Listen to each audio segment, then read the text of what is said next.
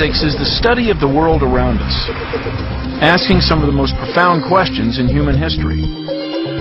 How does the universe work? What holds matter together? And what is this strange force, gentle enough to make an apple fall, yet powerful enough to lock the moon in captive orbit? Our need to understand has inspired some of humankind's greatest discoveries, from unleashing the fearsome power of the atom to uncovering the nature of light itself, to revealing the forces that hold our entire universe together. These are the greatest discoveries in physics.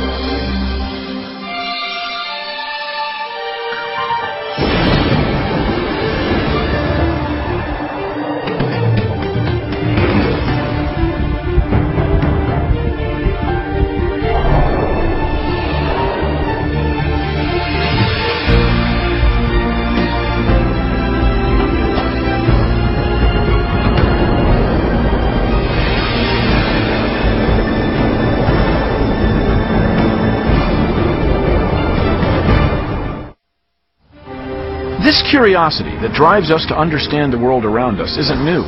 In fact, it's been around, well, as long as we have.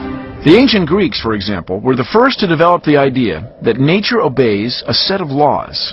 This was a tremendous breakthrough. They gave us notions about how the universe works and about the way things move. Trouble was, most of these notions were dead wrong. That's because the laws of physics sometimes seem to defy common sense, like our first great discovery,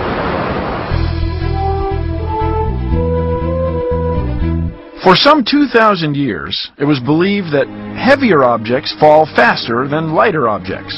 This conventional bit of wisdom was based on observations made by the Greek philosopher Aristotle. And people believed him because it seemed like common sense.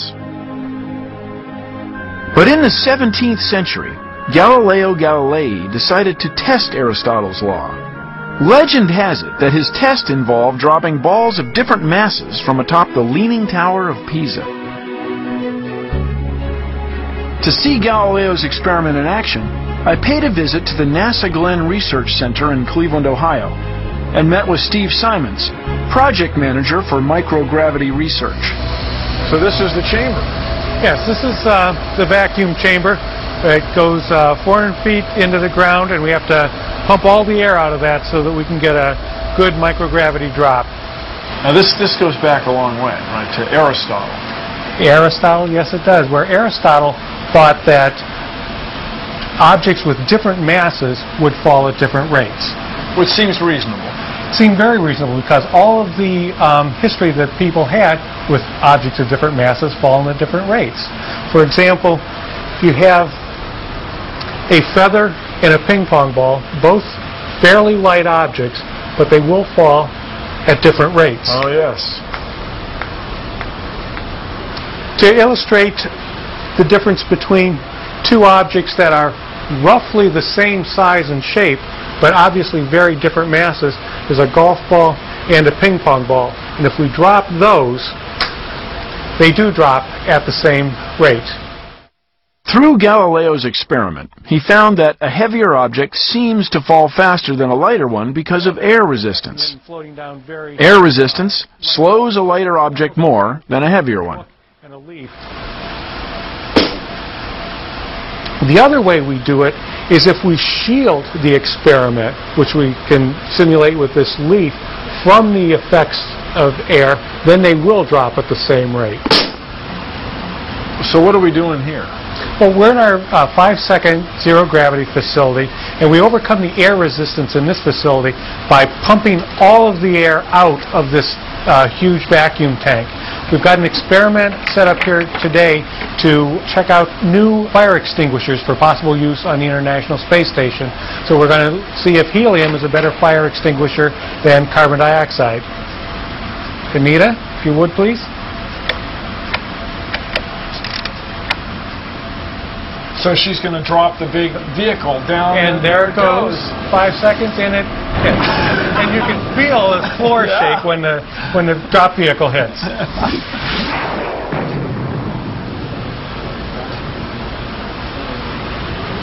Okay, Bill, let me take you down to the uh, bottom of the vacuum chamber. We can retrieve the experiment and see what happens. What fun! Galileo's challenge to Aristotle's law was a turning point in science. It marked the beginning of testing the accepted laws of science through experimentation. And Galileo's experiments with falling bodies led to our earliest understanding of acceleration caused by gravity. A force, nearly 400 years later, we would overcome. Well, in my left hand I have a, a feather. In my right hand a hammer. And I'll uh, drop the two of them here and hopefully they'll hit the ground at the same time. How about that? How about that? proves that Mr. Galileo was correct.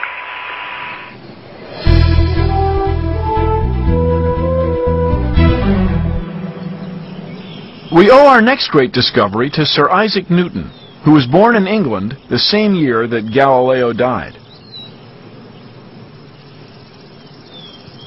Legend has it that Newton was relaxing in an orchard one day when he saw an apple fall from a tree. This simple incident caused him to wonder why the apple had fallen to earth while the pale August moon continued to sail contentedly overhead. It was a eureka moment of insight for the young man. He realized that the same gravitational force acted on the apple and moon alike. If you think about it, you get the feeling that all through this apple orchard, there's some force that's pulling the apples down. And what was really great about it was that he extended it beyond the apple orchard and all the way out to the moon. He realized that this force was everywhere, and this was something that nobody had really thought about before. Newton reasoned that as the moon tries to travel in a straight line in space past the Earth, the Earth's gravitational force pulls the moon towards it. This keeps the moon trapped in orbit around the Earth. But the moon pulls on the Earth too, with its own gravitational force. Newton had discovered what is called the law of universal gravitation. Universal because the relationship applies to all bodies in the cosmos, including apples, moons, and planets.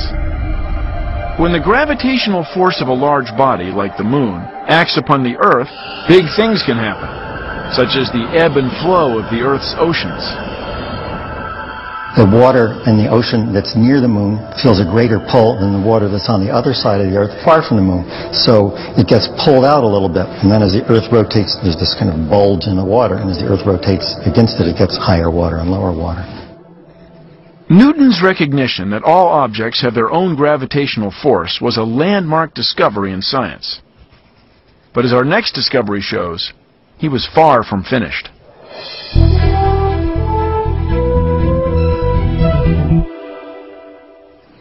To many people, Sir Isaac Newton is physics, and it's largely because of a series of three books he wrote which contain Newton's second great discovery, the laws of motion. The laws explain the movement of all physical objects. To help understand the three laws of motion, consider ice hockey. It's simple enough. Uh, You hit a hockey puck and it just keeps sliding off across the ice. You can see that on a frictionless surface. It'll just pretty much keep going indefinitely. When you hit your stick against the puck, it accelerates it, and the nature of that acceleration that gets it from being standing still up to speed is explained by the second law, or rather, you can calculate it using the second law. The third law says that when you hit the puck with the stick, uh, the stick gets the force equal and opposite to the puck, or to put it another way, if one of the hockey players punches the other one in the face, he's as likely to break his knuckles as the other guy's jaw. Newton's laws of motion were a bold insight into the mechanics of how the universe works. They established the foundation of what is now known as classical physics.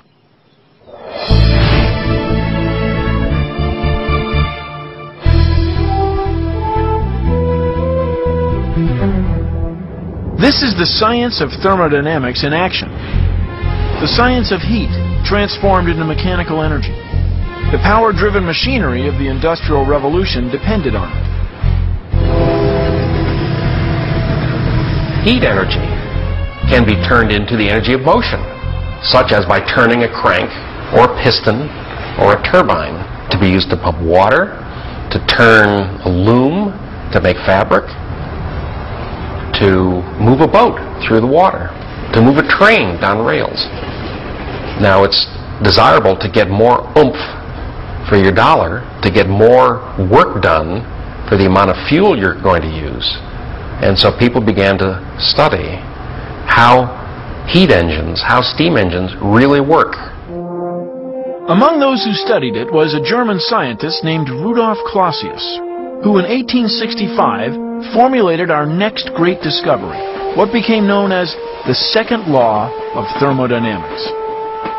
The law states that in any energy exchange, such as heating the water in a steam engine boiler, some energy is always wasted. Clausius coined the word entropy to explain why the efficiency of a steam engine is limited. Because some of its energy will always be lost in the process of converting it to mechanical work. It was a momentous insight, one that changed our understanding of how energy works. There's no heat engine that is 100% efficient. When a car is moving along, how much of the energy implicit in the gasoline that you put into a car actually gets used to move the car and you in it? Only about 20%. Where does the rest of it go? It goes to heating up the pavement on the road, heating up the tires. The cylinders in the engine block get hotter. They wear out. Parts corrode. It's sobering to think how wasteful these processes are. While the second law of thermodynamics was a driving force behind the Industrial Revolution, our next great discovery powered the world into the modern age.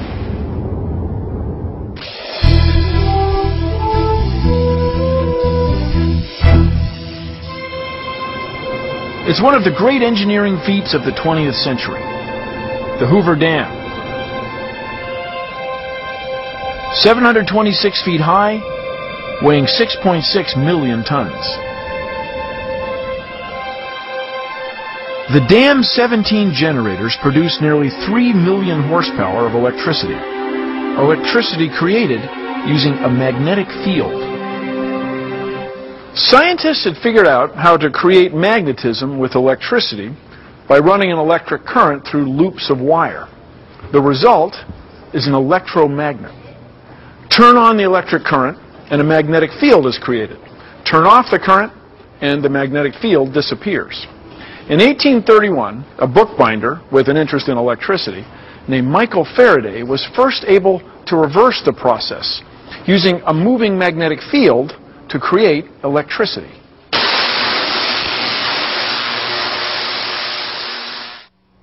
An electric generator, in its most basic form, is just a coil of wire between the poles of a magnet. Michael Faraday discovered that when the magnet and the wire move near each other, an electric current passes through the wire. Every electrical generator works on this simple principle. Faraday kept somewhat cryptic notes on his experiments, but years later they proved invaluable to a physicist named James Clerk Maxwell, who used them to contribute to our understanding of how electromagnetism works. To find out more about this discovery, I paid a visit to the Museum of Science in Boston. Bill Nye, this is great. So what is this device? Well, this is a generator, and we use it here at the museum to talk about lightning and lightning safety, and a little bit of what you were just mentioning, that sort of connection between electricity and magnetism. We've got this demonstration, this sort of giant bird cage, and we can use that to show how electricity and magnetism are sort of interrelated. Would you like to try it? Oh, yes, of course. One test is worth a thousand expert opinions.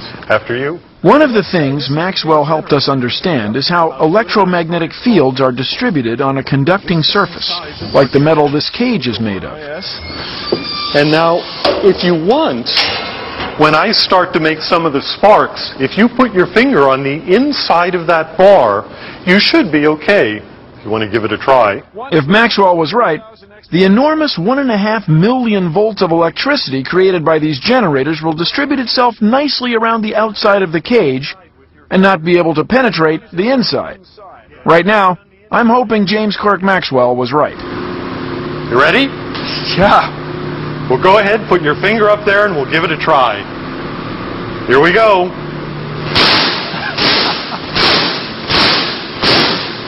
It is spectacular. So, what's happening? Uh, the electricity is hitting the cage, and that's creating a magnetic field. That lightning bolt is a current of electricity. It strikes the cage, and that turns the entire cage into sort of a giant magnet. The magnet, in turn, makes another electric field. And that electric field around the outside of the cage pushes all the electrical current to the very outermost surface. Yeah, it's amazing. Well, thank you very much. Well, thanks for coming. I'll never forget that. That is just spectacular. I'm fine.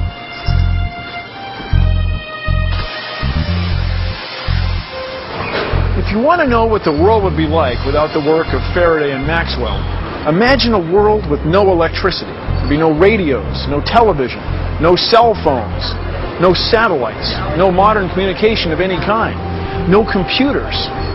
Think of being in the 19th century. That's where you'd be.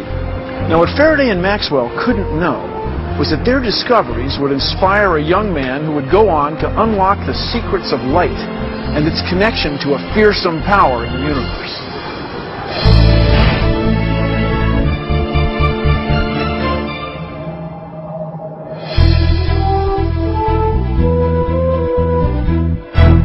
In 1905, the scientific world was turned upside down by our next great discovery, one of several revolutionary theories put forth by a young, unknown scientist working in a patent office in Bern, Switzerland. His name? Albert Einstein. Believe it or not, To find out about Einstein and his discovery, I paid a visit to Michio Kaku, a physicist at the City University of New York. Einstein once said that all ideas should be presented to children, and if children can't understand it, the theory is worthless. When he was a child, he read a children's book. Electricity was just coming in at that turn of the century, and people were fascinated by telegraph wires. And there's one book by Mr. Bernstein that says, imagine yourself racing alongside a telegraph signal inside a wire. That's where we think, historically speaking, Einstein got his earth-shattering idea from a children's book. When Einstein was a teenager, he was inspired by his memory of the children's book to imagine what would happen if he was riding on a beam of light. He pondered that idea for the next 10 years and began thinking about light, time, and space. He realized that Newton's theory that space and time were fixed and absolute did not apply as you approach the speed of light. From this insight, he formulated what he called the special theory of relativity. In Newton's world, space and time were always separated. If it's 10 o'clock on the Earth, it's 10 o'clock on Venus, it's 10 o'clock on Jupiter, it's 10 o'clock throughout the universe. Time was like an arrow. Once you fired it, it never came back, never deviated. Einstein comes along and says, not so fast. Time is like a river. A river that meanders around stars and speeds up and slows down. Now, of course, if space and time can change, that changes everything. Everything we know about atoms, everything we know about our bodies and the universe changes once time and space also change. Einstein demonstrated his theory with what he called thought experiments. The most famous thought experiment is the twin paradox. You get two twins on the Earth, you put one in a rocket ship, send that person off, and of course, that person accelerating near to the speed of light, his time slows down. And so when the two people come together, the twin in the rocket ship is younger than the twin on the Earth.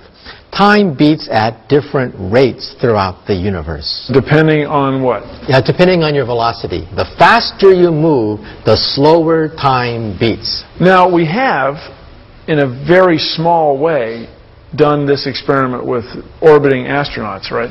That's right. If you have astronauts and send them into outer space, time beats slower on the space station. Time beats slower. That affects all satellites. Look at the GPS satellite. Mm-hmm. You realize that it's so accurate you can locate your position to within about, oh, 20 feet of the planet Yeah. Earth. You can tell which side of the street you're on. That's right. So the satellite going around the Earth is going very fast, 18,000 miles per hour. Therefore, you have to include relativistic effects.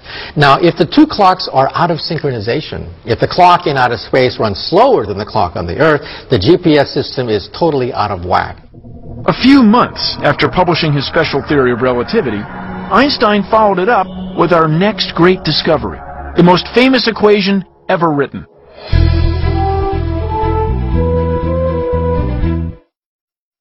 E equals mc squared. Maybe the most famous equation known. Where did it come from? Einstein used relativity to show that as you approach light speed, bizarre distortions take place.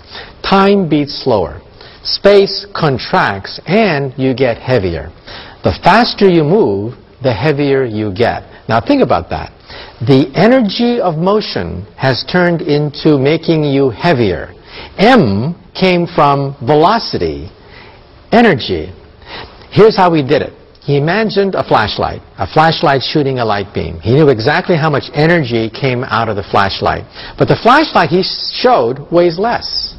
The flashlight weighs less by emitting a beam of light. Therefore, the E of light came from the M of the flashlight. And the ratio is c squared. That's how it's done. The equation also hinted at the enormous amount of energy contained in even a small quantity of matter. Suppose I throw a, a, a baseball at you, okay, and you, you, you catch it. The faster I throw it, the more energy it's got. And what about when it's standing still? Well, when Einstein goes through his equations, he finds even when it's standing still, there's a lot of energy in it. And in fact, when you do the equations, it's got an enormous amount of energy in it. Einstein's discovery was a gigantic leap for science, our first real glimpse into the power of the atom. While scientists were still trying to digest it, our next great discovery sent science reeling yet again.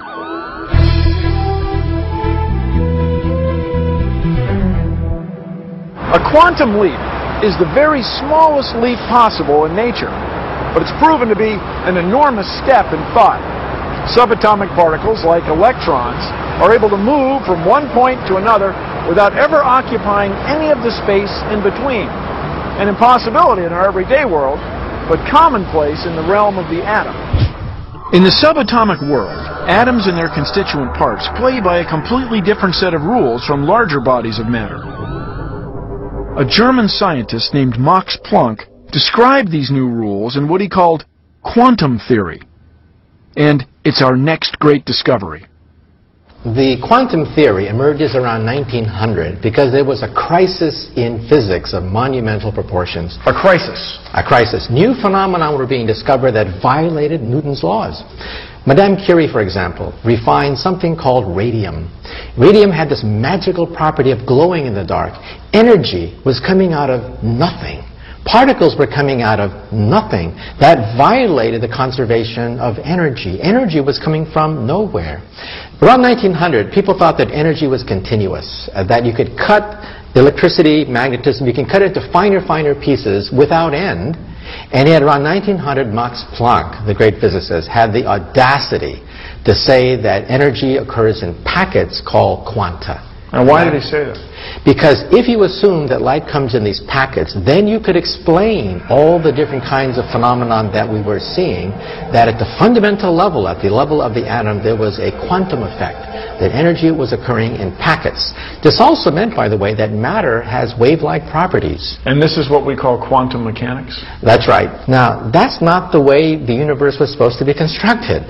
The atom was like a bowling ball. How can a bowling ball have wave-like properties? Well, in 1925, Erwin Schrödinger, an Austrian physicist, finally writes down the wave equation governing the electron. This is one of the greatest achievements of the human intellect. All of a sudden, we can now peer into the atom itself. And so we're talking about atoms have, are waves, atoms are particles, but there's an uncertainty associated with them, right? That's right. Then a few years later, Max Born, a colleague of Albert Einstein, made the fateful step. The question was, if matter is a wave, then what is waving? Uh-huh. Max Born said, what is waving is the probability of locating it at any given point. We sometimes give our graduate students the problem. Calculate the probability that you will dissolve and you will rematerialize on the other side of a brick wall. Now that's absurd. How can you wake up in the morning and wind up on Mars? How can you go to bed and wind up on Jupiter? That's crazy. And yet you can calculate the probability of that happening. It's probably low. It's very low. You would have to wait longer than the lifetime of the universe. But for electrons, it happens all the time. That's what we call electronics. All the modern marvels of the electronic age and laser beams and microchips ultimately come down to the fact that electrons, you don't know where they are, they can be two places at the same time. How can that be? Two places at the same time. Because you don't know where objects really are. This caused so much problems that even Einstein finally broke with the quantum theory. And he said that I cannot believe that God plays dice with the universe. With all of its weirdness and built-in uncertainty, quantum theory remains the best model of the subatomic world we have.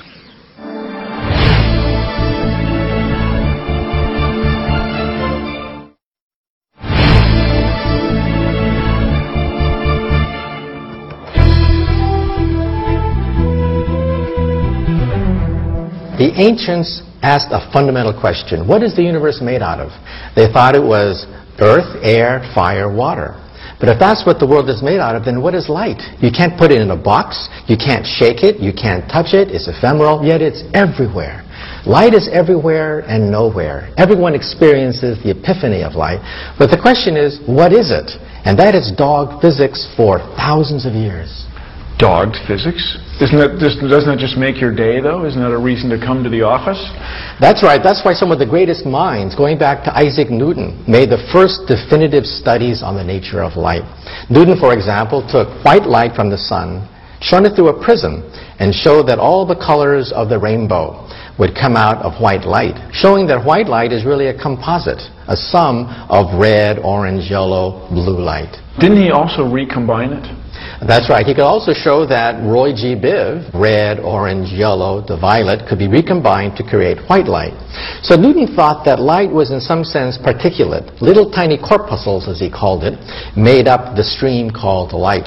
So we had the first theory of light, the fact that light is based out of particles. But however, there was an alternative theory, a rival theory, to Newton's theory that said that light was a wave. And there was a guy named Young who, many years ago, was able to show that light had wave-like properties. Uh, think of surfing, for example. Every surfer knows that you could ride on an ocean wave. But if a second ocean wave comes at you from another angle, the two waves interfere giving you an interference pattern. And, and then, of course, if you're not careful, you wipe out. Mm-hmm. Well, Young showed this with light. He was able to get light, shine it through a small little pinhole, get another pinhole of light and had these two waves collide with each other and there was a beautiful interference pattern. So we now had two rival theories of light the newton corpuscular particular theory of light and young's and others wave-like theory of light. Now einstein took this the next step.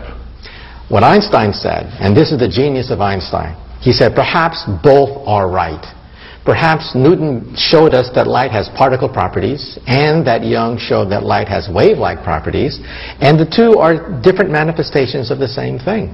Think of like looking at an elephant. You touch the trunk, you think the elephant is a snake. You touch the legs, you think the elephant is a tree. And yet the elephant is a merger of all these qualities. So Einstein introduced the concept of duality, particle and wave-like duality. What are we looking at? Here, we're looking at a helium neon gas laser. It emits a milliwatt of energy, and it demonstrates that light has both particulate and wave-like nature. Look at this. It really does look like light consists of particles. It's a collimated beam, very, very coherent, meaning that all the waves are vibrating in unison. Mm-hmm. If there were waves. If there were waves. Now it goes through this double slit.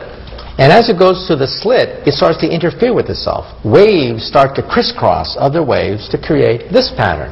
So as we see here, the wave starts to disperse. Now, if waves were nothing but photons, individual particles, this would be a simple red dot. But it's not a red dot. It looks like a wave-like pattern. Mm-hmm. That demonstrates in one experiment both the particle and wave-like nature of light, the duality of light.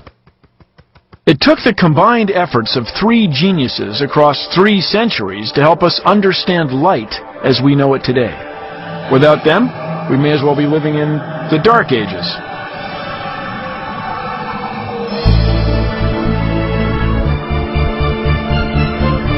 The atom, so small it's hard to imagine.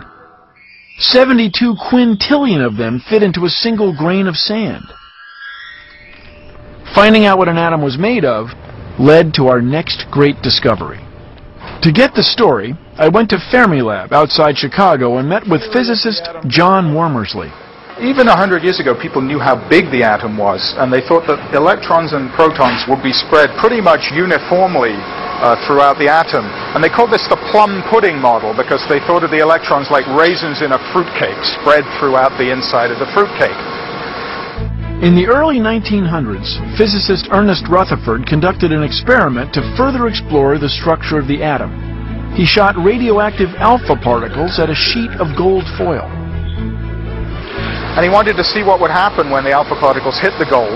He didn't expect very much would happen. He thought most of the alpha particles would carry straight on through without being deflected, without being bent through any large angle. But what happened? Well, he found something completely different. He said it was as surprising as if you shot a 15-inch artillery shell at a piece of tissue paper and had the artillery shell bounce back at you. Some of these alpha particles bounce straight back off the gold foil. So the only way this could happen is if inside the atom is a very small, dense concentration of matter. It's not spread out like the plum pudding. Rutherford called this small, dense concentration the nucleus. What we're doing here at Fermilab is the descendant of that experiment. We take a beam of protons and collide it with a beam of antiprotons to see what the protons are made of. Thanks to Rutherford's discovery, scientists now knew that the structure of the atom included protons, electrons, and a nucleus. But it was up to James Chadwick, a student of Rutherford's, to complete the picture with the discovery of the neutron. So we're, we're standing now inside the D0 detector, which is one of the particle detectors in the Fermilab Collider. That pipe there is where the protons and antiprotons actually circulate. And they come into collision a few feet to your right, uh, and all of this instrumentation around it is the equipment that we use to detect the results of those collisions.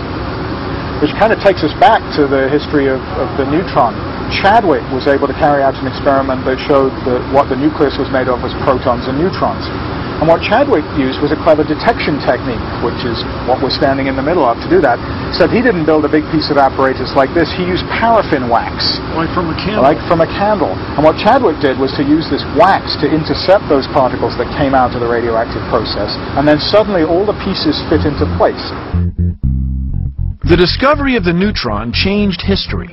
In 1939, a group of scientists led by physicist Enrico Fermi used the neutron as a bullet to split the atom, giving birth to the nuclear age.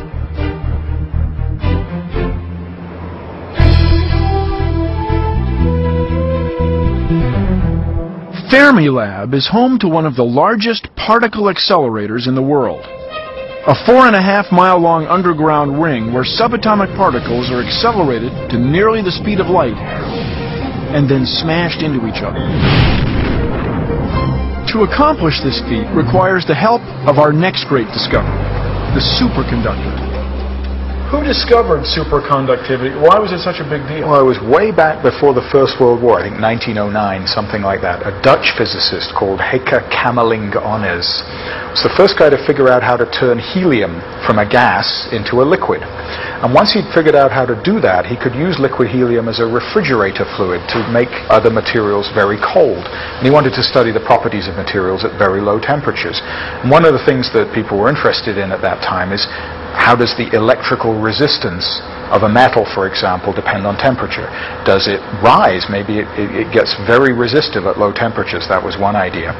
So Onnes took a sample of mercury, which he could make very pure, and he put it in an apparatus kind of like this one. He just dipped it in liquid helium in a refrigerator vessel and measured its electrical resistance as he lowered the temperature.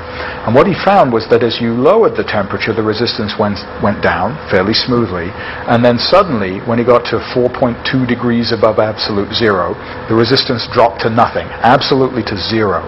This mercury would conduct electricity with no resistance, without losing any energy, without dissipating the current at all.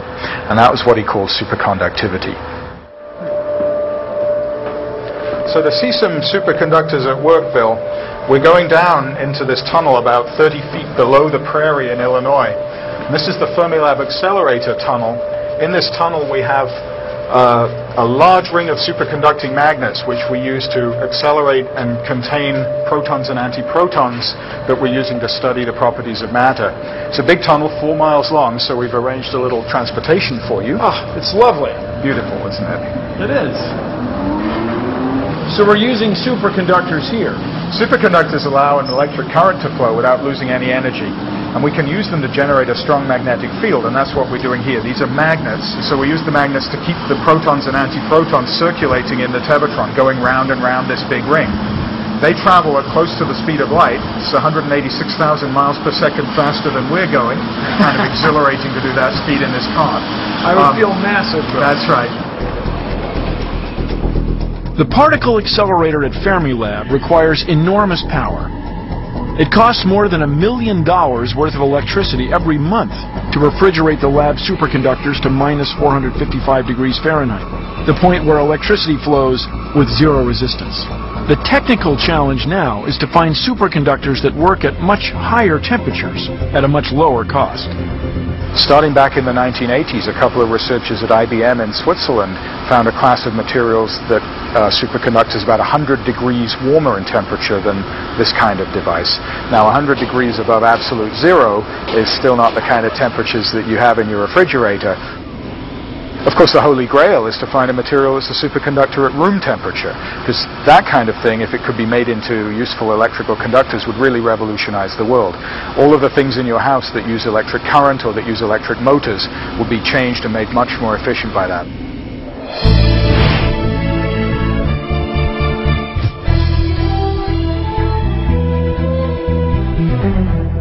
Our next discovery takes us on the quest to find the smallest pieces of matter in the universe. First, the electron was discovered, then the proton, and finally, the neutron. Science now had a new model of the atom, the tiny building blocks that make up all matter. And once accelerators were developed that could slam subatomic particles together at nearly the speed of light, dozens of new particles broke away in the process and were discovered. So many, in fact, physicists began to refer to them as the particle zoo. In the late 40s and early 50s, when the discovery of so-called strange particles began, I got very interested in that. But it was an offbeat field. Uh, one wasn't encouraged to work on it. American physicist Murray Gell-Mann began to see patterns in the bewildering array of all the new members of the particle zoo. He used common characteristics to divide particles into different families. In the process, he isolated the smallest components of the atom's nucleus, the very pieces that protons and neutrons are built from. As a theoretician, I couldn't, I suppose, really discover new things, but I could uh, propose them. And uh, if they turned out to be right, uh, you could call it a discovery in a sense. What I did was to propose that the neutron and proton were not elementary, as everybody thought, but were uh, composed instead of uh, smaller particles called quarks with some very bizarre properties. Gell-Mann's quarks did for subatomic particles what the periodic table did for the chemical elements. And in 1969, he was awarded the Nobel Prize for Physics. His classification of the tiniest bits of matter brought order to the chaos of the particle zoo. I thought that uh, the sound, quark, was a good sound for these fundamental constituents. It sounds like a good name for the fundamental constituents of neutrons and protons, mesons. Quark. But I didn't know how to spell it. I thought maybe K-W-O-R-K. But then, uh, perusing James Joyce's Finnegans Wake, as I do once in a while, uh, I uh, noticed this, the line, three quarks for Muster Mark. And I thought, three? After all, that's a very important number for quarks. and uh, maybe I should spell it Q-U-A-R-K. While Gell-Mann believed quarks to be real, he never expected anyone to find one. Some of the earliest evidence that the quark idea was correct came from uh, experiments by friends of mine at the uh, Stanford Linear Accelerator, in which uh, electrons were scattered off protons. And essentially, what they were doing was taking an electron microscope picture of the proton. And sure enough, there were the three quarks.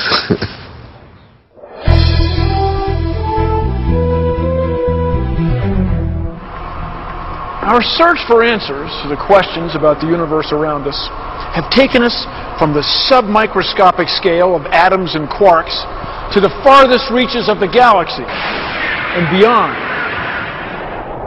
Our last greatest discovery is actually the result of centuries of effort by countless men and women of science.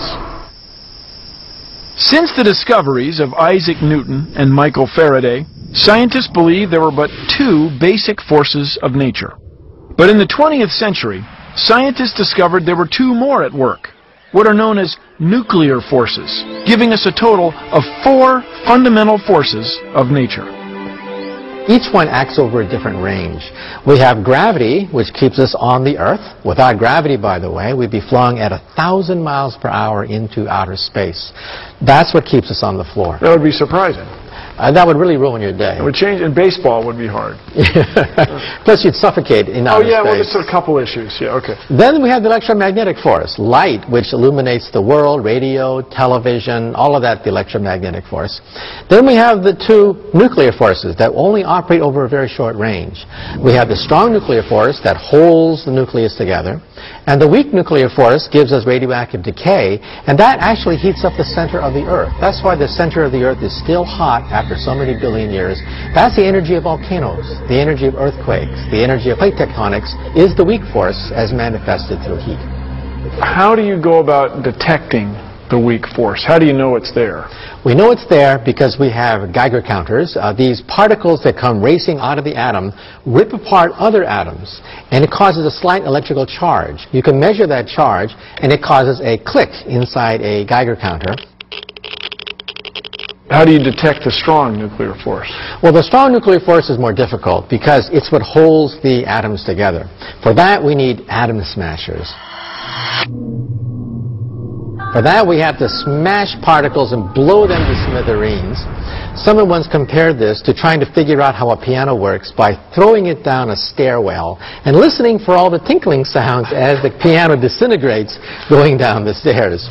That's how we do it. We smash atoms apart. You got your gravity, you got your electromagnetism, you got a weak force, you got a strong force. What's next? Well, we now know that the quantum forces can be summarized as something called the Standard Model. It is perhaps the ugliest theory known to science, but it's very successful at the subatomic level.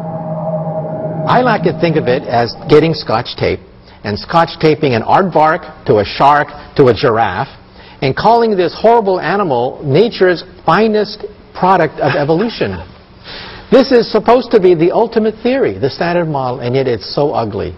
Then we have gravity. Beautiful, gorgeous, supreme, based on curved surfaces. You cry. Physicists literally cry when they see Einstein's equation. Well, obviously, the two have to come together. That's called the theory of everything. The theory that would unite all four forces into a single superforce that existed at the beginning of time. We don't know if we'll ever find a super force that includes the four fundamental forces of nature. We don't know if we'll ever be able to write a physics theory of everything. But this much is certain. Each discovery leads to more exploration, and we humans are a curious species with a drive to understand, explore, and discover.